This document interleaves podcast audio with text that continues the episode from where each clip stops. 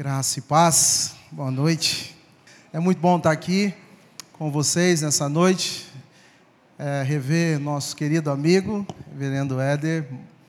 Eu quero te convidar a abrir a sua Bíblia no Evangelho de Mateus. O pastor Éder pediu para trazer uma palavra acerca do Natal, do nascimento de Jesus, da nossa celebração aqui. Ah, Mateus capítulo 1, a partir do verso 18 até o verso 25. Amém? Eu vou ler na versão NVI. Os irmãos me acompanhem, por favor, mesmo na versão dos irmãos aí, não tem problema. Diz assim o texto: Foi assim o nascimento de Jesus Cristo.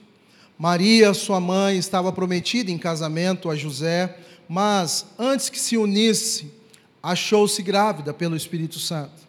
Por ser José, seu marido, um homem justo, e não querendo expô-la à desonra pública, pretendia anular o casamento secretamente. Mas, depois de ter pensado nisso, apareceu-lhe um anjo do Senhor em sonho e disse: José, filho de Davi, não tema receber Maria como sua esposa, pois o que nela foi gerado procede do Espírito Santo. Ela dará à luz um filho, e você deverá dar-lhe o nome de Jesus, porque ele salvará o seu povo dos seus pecados. Tudo isso aconteceu para que se cumprisse o que o Senhor dissera pelo profeta. A virgem ficará grávida e dará à luz um filho, e lhe chamarão Emanuel, que significa Deus conosco. Ao acordar, José fez o que o anjo do Senhor lhe tinha ordenado, e recebeu Maria como sua esposa mas não teve relações com ela enquanto não deu à luz um filho. E ele lhe pôs o nome de Jesus. Até aqui. Vamos orar mais uma vez. Obrigado, Deus, por essa celebração. Obrigado por tudo que já aconteceu neste culto ao Senhor, por essas músicas que cantamos, pela poesia, por cada parte desse culto. É, louvamos o teu nome porque cremos que tudo foi feito para a tua glória e para o teu louvor. Que o Senhor, da mesma maneira, possa usar a minha vida e que, através da tua palavra, nós possamos ser encorajados a olhar para Cristo, a olhar para o teu Filho, Jesus, que veio a este mundo para salvar-nos dos nossos pecados, salvar o teu povo e por ele ser movidos para a tua glória, para também anunciarmos essa mensagem de salvação. Em nome de Jesus. Amém. Nós somos vítimas, certamente do inesperado. Certamente não há ninguém entre nós que nunca vivenciou uma situação inesperada. Essa palavra inesperada ou inesperado não existe no dicionário. Ela é conjugada, ela é um prefixo da, do verbo esperar, então, ela é uma palavra que tem como significado algo que não se espera, que não se tem uma expectativa, algo que não, não se programa ou não é programado, algo que acontece sem que a gente tenha controle disso tudo, o inesperado. Certamente você já vivenciou situações assim, ou talvez recente ou não, mas eu me lembro de algumas delas que, na verdade, se não fossem é, trágicas, seriam cômicas. E eu me lembro, no dia do nosso casamento, eu estou casado há 22 anos, com a mesma esposa, e no dia do nosso casamento nós vivenciamos uma situação inesperada. Eu bati o carro, que não era meu, era dela, ainda noivo, nós casamos com comunhão de bens, mas naquela ocasião ainda não estava nada certo, e eu bati o carro da minha noiva, enquanto ela estava brigando. Gente, essa moça doce, linda, estava ali provando o seu vestido, mas não deu certo o vestido, e naquela loja ela começou a discutir com a moça. E tudo isso acontecendo ao mesmo tempo, no dia do nosso casamento. Íamos casar à noite, num sábado lindo, inesperado. Algo que não programamos aconteceu. Interessante que, na ocasião, enquanto eu estava ali na Avenida Francisco de Sério Tom, e o reverendo Éder conhece bem essa avenida, eu bati o carro num senhorzinho, e o senhorzinho desceu tão calmo, o senhor José, eu me lembro como se fosse hoje. Eu falei, o senhor me desculpa, mas Eu não vi o carro do senhor, naquela época ele tinha um, um, um gol, bola, estava começando, se eu não me engano, o lançamento desse carro, novinho, eu bati no carro dele, eu tinha um gol que não era meu, um gol quadradinho, quem lembra desse? Um branquinho, mas estava bonitinho, era o carro que a gente ia viajar, inclusive, para a lua de mel. Bati, bati no seu José. Desci do carro, ele desceu também, tão calmo. Ele disse: Ó oh, rapaz, o que, que aconteceu? Eu falei: Eu bati no senhor, o senhor não está vendo? Ele falou: Faz o seguinte. Eu falei: Eu vou casar hoje à noite, eu não vou conseguir resolver isso. Calma, moço. Faz o seguinte: está aqui meu cartão. Casa, vai com Deus, vai com Deus, casa. E quando você voltar, você me procura. Eu vou fazer três orçamentos, deixar prontinho.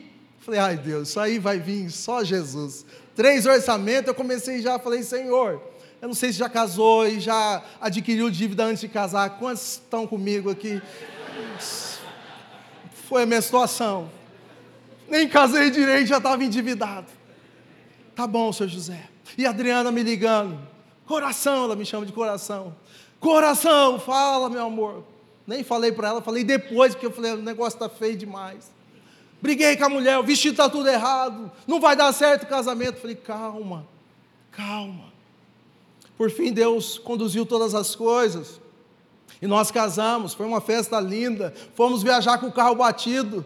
Graças a Deus não pegou motor, mas fomos embora. Para a glória do Senhor, mas o inesperado. Situações que a gente não tinha nem ideia do que iria acontecer. Situações que a gente não tem controle delas a perspectiva humana, nós vivenciamos essas situações. O ano que nós passamos, ou estamos passando, o ano de 2022, foi, sem dúvida nenhuma, um ano de situações inesperadas.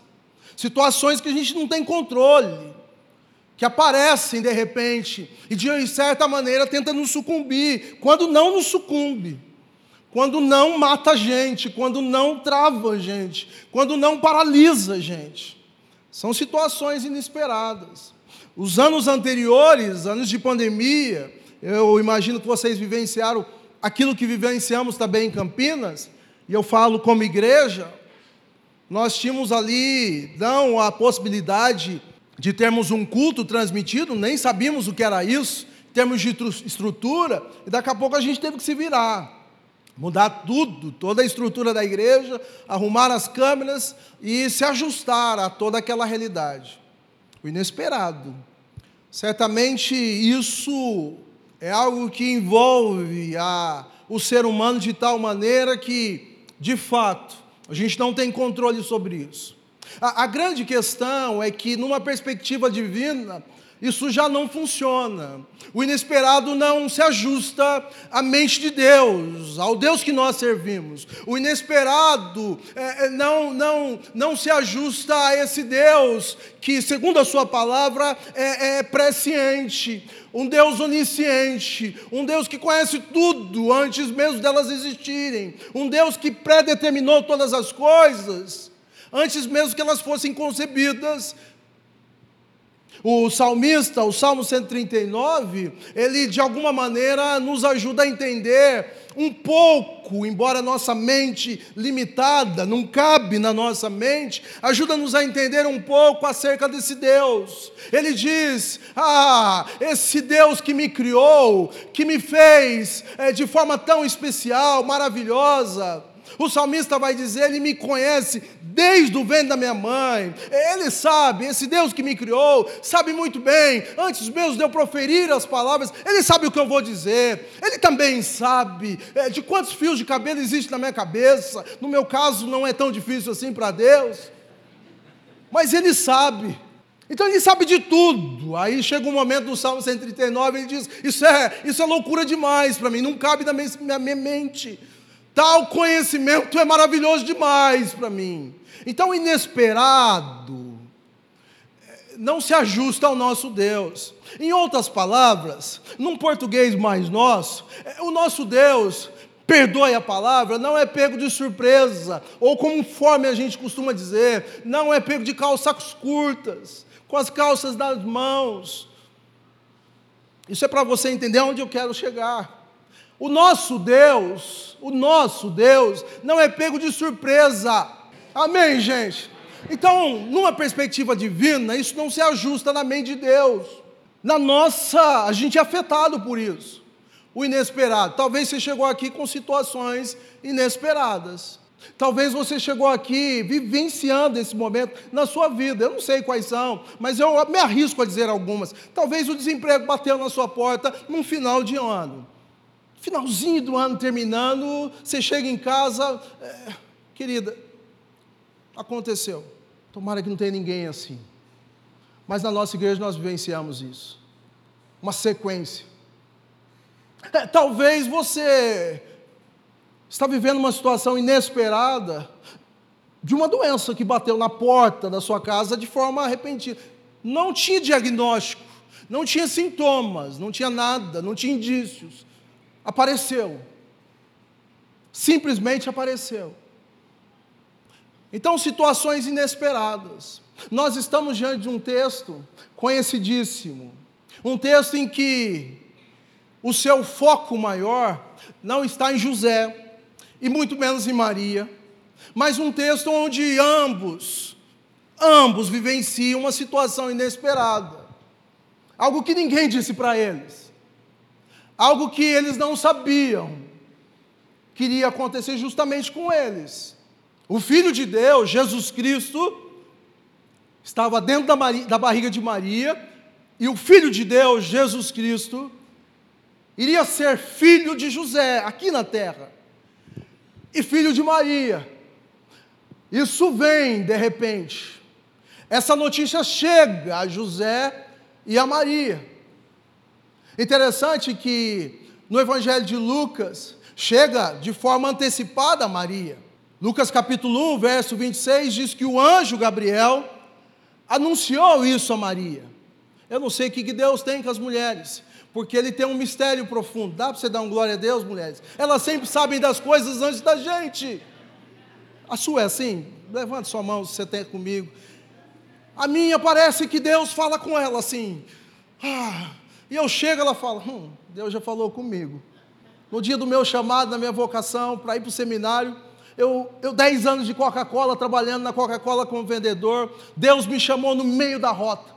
Deus falou: larga tudo. Eu peguei, liguei para o meu supervisor, deixei minha bota lá, falei: vou te encontrar na empresa, estou parando com tudo. Ele falou: você vai perder tudo. Eu falei: não vou perder, eu vou ganhar, eu vou para o seminário. Jesus está me chamando, Deus está me chamando, eu vou.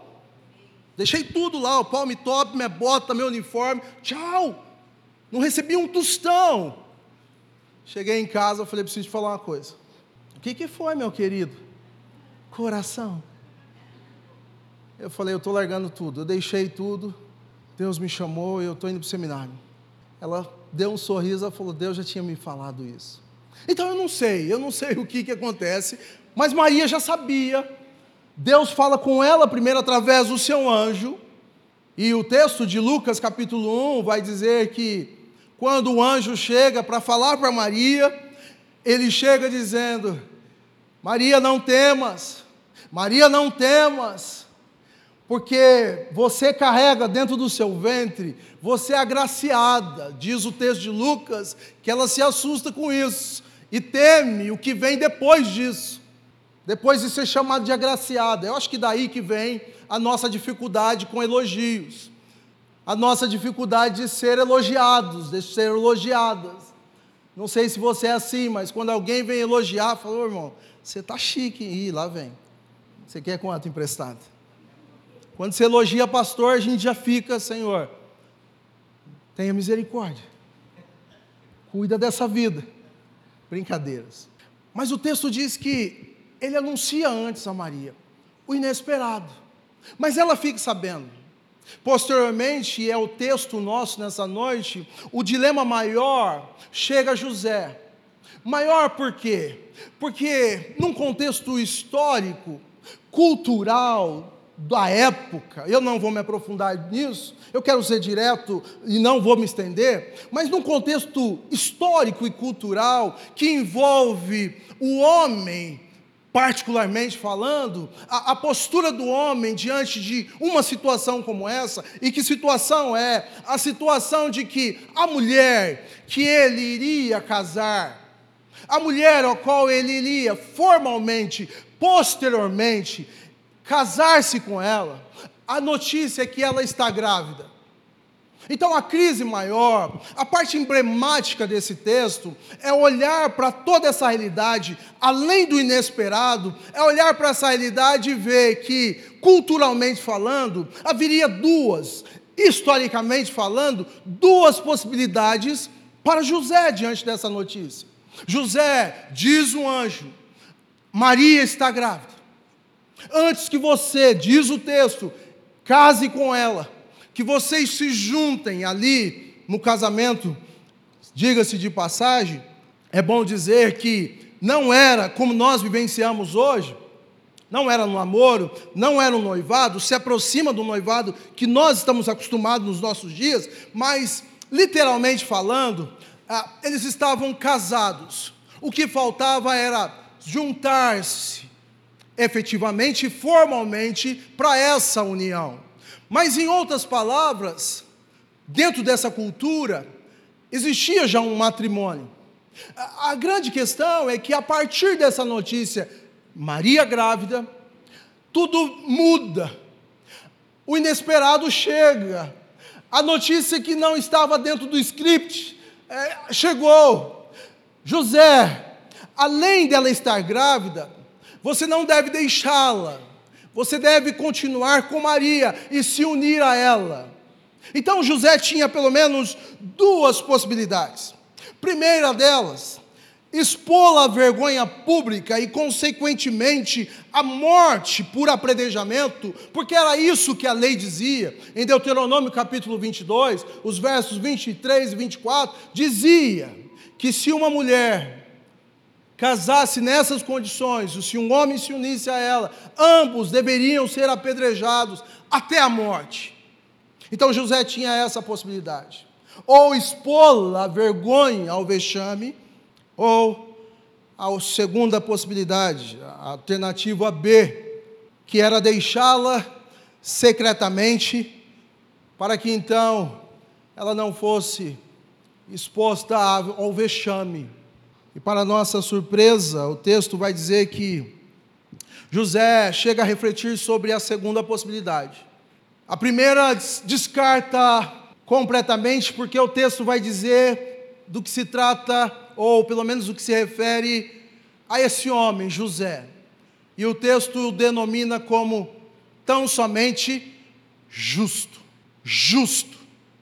Então, não fazia parte da índole, do caráter da ética cristã de José. Eu não vou fazer isso. Alternativa A, completamente descartada. A B, ela faz jus, ou ela é coerente com a índole de José, um homem justo. Eu não vou expor Maria ao vexame. Então eu vou deixá-la secretamente para que ela não seja exposta, até porque o, a sua união com Maria não tinha ainda sido feita de forma formal. Então era possível, de alguma maneira, se fazer isso. Eu vou então na alternativa B. E a sensação que eu tenho, não sei você, mas aí eu digo isso crendo que não é uma sensação humana ao ler esse texto, mas de um Deus que não não se ajusta ao inesperado nele, mas um Deus que se ajusta a um plano redentivo. Então, o inesperado que não se ajusta à mente de Deus, se ajusta à condição humana, sim, ponto, mas não se ajusta à mente de Deus, ao Deus poderoso, ao Deus que tem em sua mente um plano redentivo. Diz o anjo, Verso 20: Mas depois de ter pensado nisso, apareceu um anjo do Senhor em sonho. Glória a Deus. Glória a Deus. Porque dentro do plano divino, nada acontece por acaso. A obra da redenção não é por acaso. Jesus não caiu de paraquedas nesse mundo, não veio encarnado como homem, 100% Deus, 100% homem, de um paraquedas, por nada e para nada. Ele vem com um propósito. Então não, não tem um inesperado. José, José, agora o anjo chega até ele. Depois de ter falado com Maria, cronologicamente ele chega a José. José, o texto não diz, mas ele poderia até dizer: já falei com Maria, calma, não temas. E graças a Deus, quando Deus fala primeiro com as mulheres, né, gente? Querida, não gaste. Querida, ah, ah, eu louvo a Deus quando minha esposa, oh, meu amor, calma, vai dar tudo certo, vamos controlar esse mês. Oh, irmã, você está sendo usada. Já falei com Maria, José, calma, não temas. Ah, senhor, senhor, Gabriel, você está de brincadeira. Como não temer? Como não temer? Estou prestes a formalizar o nosso casamento. Está tudo certo. A gente bate o carro. Está tudo certo. O vestido está errado. Está tudo certo. Tá, tudo certinho para acontecer. E as coisas acontecem assim. É, Gabriel, isso você está falando num temas. É mais ou menos diante da, das crises que a gente tem. Alguém bate na costinha da gente, nas nossas costas, bem intencionado sim. Amém por essa vida, por esse irmão, por essa irmã, mas é difícil em tempos de situações inesperadas, alguém bate nas costinhas. Não sei se você já vivenciou isso. Calma, irmão. Calma. Calma, irmão. O seu José no trânsito falava: Calma, César, casa. Eu falei: Casa, seu José. Eu já estou casando verdade, o senhor falando: Casa casa, vai casar, viaja. É, é, José, não tema, José, calma. E aí ele passa a dizer: calma, eu vou te explicar o que está acontecendo. É, eu preciso de uma explicação. Sabe o que está acontecendo? Essa mulher, Maria, e o texto vai agora dizer, não me pergunte por qual razão o, o evangelista Mateus faz menção de colocar agora a sua esposa, segundo o anjo, não tema, José, porque a sua esposa, Maria, o que nela foi gerado, procede do Espírito Santo. Ela dará à luz um filho e você deverá dar-lhe o nome de Jesus, porque ele salvará o seu povo do seu. Então, José, não temas. Aí eu acho que eu ia ficar mais doido ainda. Não sei o ser no lugar dele, mas eu ia ficar, Senhor, eu já estou vivendo essa situação. Estava quase tudo dando certo para o casamento. Tudo fechadinho. O boi já estava é, é alugado lá, comprado. E agora ela está grávida. E o Senhor está me dizendo que é do Espírito Santo. Além de ser do Espírito Santo, eu não vou poder pôr o nome. O Senhor já deu um nome. Quem pôs o nome nos seus filhos? Não é a coisa mais gostosa do mundo? Eu pus o meu, Samuel, meu filho. Você não poder pôr. Já tem um nome, já veio prontinho com o nome. Eu sou o décimo segundo filho. Chegou na minha época, meu pai já não tinha mais o que pôr. É verdade, gente. Que a minha mãe vinha aqui, vou trazer ela um dia, se Deus quiser. Ela vai falar. Lá na maternidade, eu nasci 25 de dezembro, eu nasci no Natal. Eu e minha esposa nascemos no mesmo dia. E aí, lá no Natal, maternidade Campinas. Lá estava uma benção, minha mãe pensando nos 11 em casa, sem o que comer, sem ter o que comer, e ela comendo pernil na maternidade. Ela conta até hoje. Ah, meu pai, e agora? Não tem mais nome. Já teve um tanto que veio Marco, Gerson, Silas, e agora? Mais as oito mulheres. Aí chamou lá no alto-falante da maternidade. Doutor César Eduardo, favor comparecer a receber. Pronto. Pronto. Eu não tenho nome de pastor, tem uma coisa que eu falo, eu não tenho nome de pastor. Reverendo Éder, irmãos. Né? Reverendo Wellington é outra coisa, é mais substância. Reverendo César, parece que não. Eu tenho nome de médico, mas fazer. Doutor César Eduardo, comparecer à recepção. Os dois olharam, oh, querido, está tão difícil, fica César. Ficou César Eduardo. José não, nem pôde pôr nome ele é meu filho, tá? Está na barriga dela. Eu não estou entendendo nada. É, é isso mesmo. Calma, José. Calma, José. E tem mais. Você vai colocar o nome dele de Jesus. Percebam que agora o texto assume uma mudança 380 graus. E essa é a sempre a disposição nossa para lermos um texto bíblico, atentarmos para os seus detalhes e as suas nuances, suas transformações. Notem que agora, de um contexto de situações inesperadas, notem que agora, de um contexto de situações inesperadas, José entra para um contexto que se ajusta muito a esse Deus que a gente serve. José entra num contexto de aperto no coração, de medo, de tremer as pernas, é, de, de, de, de inquietação, de preocupação: como que eu vou fazer isso? Aonde vai nascer? José começa a entrar e, na verdade, ser transferido para um contexto que se ajusta ao nosso Deus, que é o contexto de esperança. Amém, Amém gente? Então o inesperado não se ajusta à mente de Deus, mas a esperança tem tudo a ver com Deus que a gente serve, porque o propósito da vinda de Jesus a esse mundo é para trazer esperança aos que vivem em expectativas de, de situações inesperadas, aqueles que vivem em situações de medo, aqueles que vivem com medo do amanhã, para dizer em alto e bom som: Cristo é a esperança do seu amanhã, para cantarmos como cantamos nessa noite. Ele vive, Ele está vivo, Ele veio para salvar-nos dos nossos pecados. Então o texto agora entra numa condição maravilhosa e ele traz à memória pelo menos três condições de esperança que eu quero rapidamente dizer. A primeira, esperança para aqueles que vivem num contexto de sem esperança, vivendo num contexto de situações inesperadas. Talvez seja você nessa noite.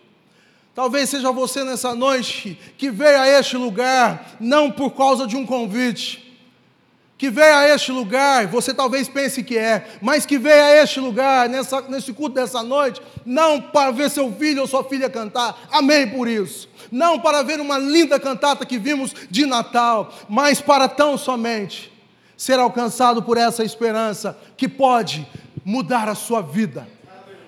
Então, a primeira esperança que o texto e que, que faz fortalecer o coração de José e os nossos nessa noite está no verso 21. A esperança da salvação ou de salvação ao seu povo. Diz o verso: ele dará, fazendo uma citação de Isaías 7,14, onde o profeta diz, e, ele faz menção, o anjo dizendo: Ele dará à luz um filho, e você deverá dar o nome de Jesus, porque ele salvará o seu povo dos seus pecados. Então, para aqueles que estão rodeados de pessoas sem esperanças nesse mundo, para aqueles que estão rodeados no seu trabalho, na sua escola, na sua universidade, na sua casa, na sua rua, de pessoas rodeadas, vivendo contextos e situações inesperadas, como cada um de, gente, de nós vivemos, a mim e a sua palavra para os nossos corações nessa noite é que Jesus Cristo pode salvá-los dos seus pecados. E Ele veio para te dar a salvação. Quantos aqui foram alcançados por essa salvação um dia? Digam glória a Deus bem forte.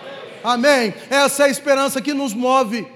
Então pode vir sim más notícias, pode vir situações que a gente não está programado para vivenciá-las, pode vir situações que a gente não estava organizado para recebê-las, porque isso não vai nos abater, isso não vai mexer com a gente. Pode ser o Lula que ganhou, pode ser Bolsonaro que ganhou, seja lá quem for, a situação do Brasil está totalmente nas mãos totalmente nas mãos daquele que salva a humanidade, o seu povo, dos seus pecados. É nisso que a gente crê, gente. Então, o inesperado, por mais como seres humanos que somos, nos faz tremer as pernas, nos faz inquietar a alma, por sermos humanos. Ele não pode mexer com a nossa convicção Eu sei em quem tenho crido. É razão, é racional, não é emocional, não é que a gente canta da boca para fora, está lá dentro. Eu sei em quem tenho crido. Em 1986, numa EBF, quando eu entreguei minha vida, adolescente, eu disse: Ele vai ser o Senhor da minha vida. Daquele dia em diante, nada mudou. Ele transformou a minha vida e eu continuei até hoje, para até que Ele venha, Ele sendo o Senhor da minha vida. Quantos aqui creem nessa verdade? Amém. Amém. Pode ser hoje. O importa é que você dê ouvidos à voz do Espírito Santo. E essa esperança encheu o seu coração. Esperança que mexe com a gente. Esperança que, que nos faz viver, gente. Esperança que nos move. Esperança que nos faz seguir para a glória dele, vir nesse culto. Essa é a esperança. E a outra esperança, o verso 22. A esperança de que Deus cumpre as suas promessas. E ele faz a citação: tudo isso após citar Isaías 7,14, ele diz: Tudo isso aconteceu para que se cumprisse o que fora dito pelo profeta. A virgem ficará grávida e dará à luz um filho. Eles chamarão Emanuel, que, que significa Deus conosco. A promessa ou a esperança de que Deus cumpre as suas promessas eu não sei você, mas em tempos de, de dificuldades, de expectativas frustradas, de situações inesperadas, vem no nosso coração, infelizmente, ah, será que Deus vai cumprir? Será que Deus vai cumprir as suas promessas? Será que ainda Ele é fiel para cumprir? A última que eu vivenciei como pastor, no gabinete pastoral, foi de uma jovem em crise. Ela em crise, ela disse: Pastor, desculpa, mas eu ouço há tanto tempo que ele vai voltar. Eu ouço há tanto tempo, eu estou desde pequenininha na igreja. O senhor me desculpa, mas eh, será que ele vem mesmo? Eu já estou a ponto de não crer mais nisso. Desculpa. Ah, querido, ah, querida, nessa noite, nosso Deus que nós servimos, passaram-se 700 anos antes dessa promessa se cumprir. Mas pode passar um dia, dois dias, três dias, mil anos, dois mil anos. A convicção que a gente tem no nosso coração é que elas vão se cumprir, porque Números capítulo 23, verso 19, é o meu favorito, diz: Deus não é homem para que minta, nem filho do homem para que se arrependa. Porventura, tendo ele dito não fará, ou tendo falado não cumprirá, Deus cumpre as suas promessas. Cumpre, cumpre! O eco do profeta Isaías chega a Belém. Ah, o Filho de Deus chegou, está em Belém, está na barriga da sua esposa José. Então o que fora dito vai se cumprir, porque Deus cumpre as suas promessas.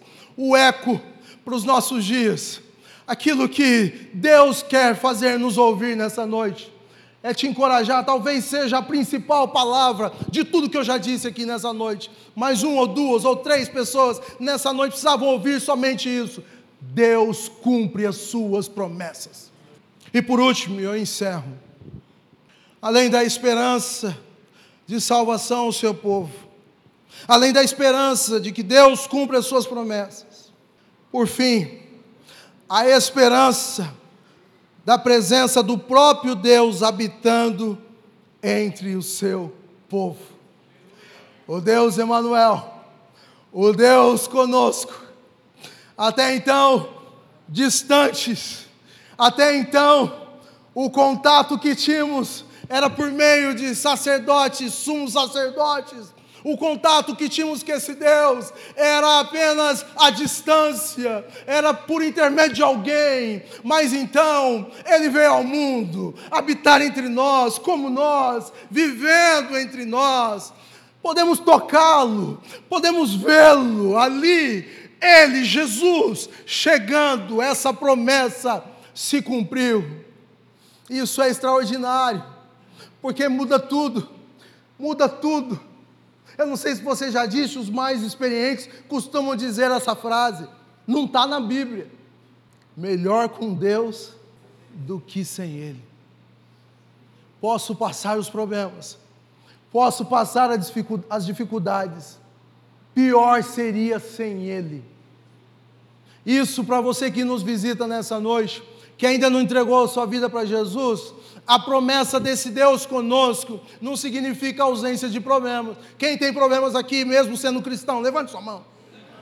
Eu tenho muitos, quem quer um pouco? Quem passa por doença aqui, mesmo sendo cristão? Desemprego, situações, todos nós temos, mas é muito melhor, é infinitamente melhor com Ele do que sem Ele.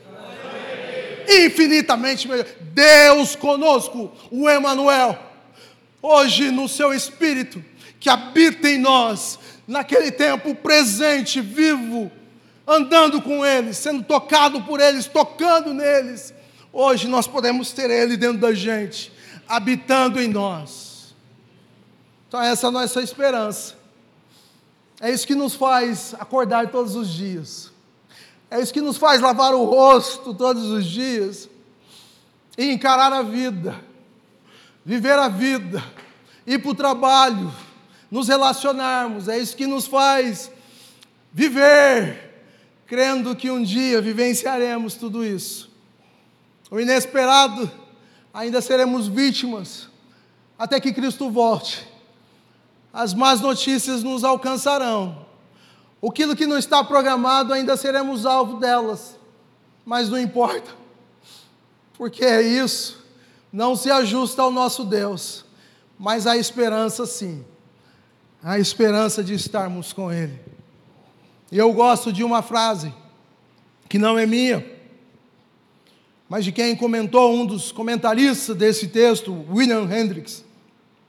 Ele diz o seguinte: que Deus não apenas nos salva de algo, no caso o pecado, mas além de nos salvar de algo, Ele nos salva com o propósito para fazer algo.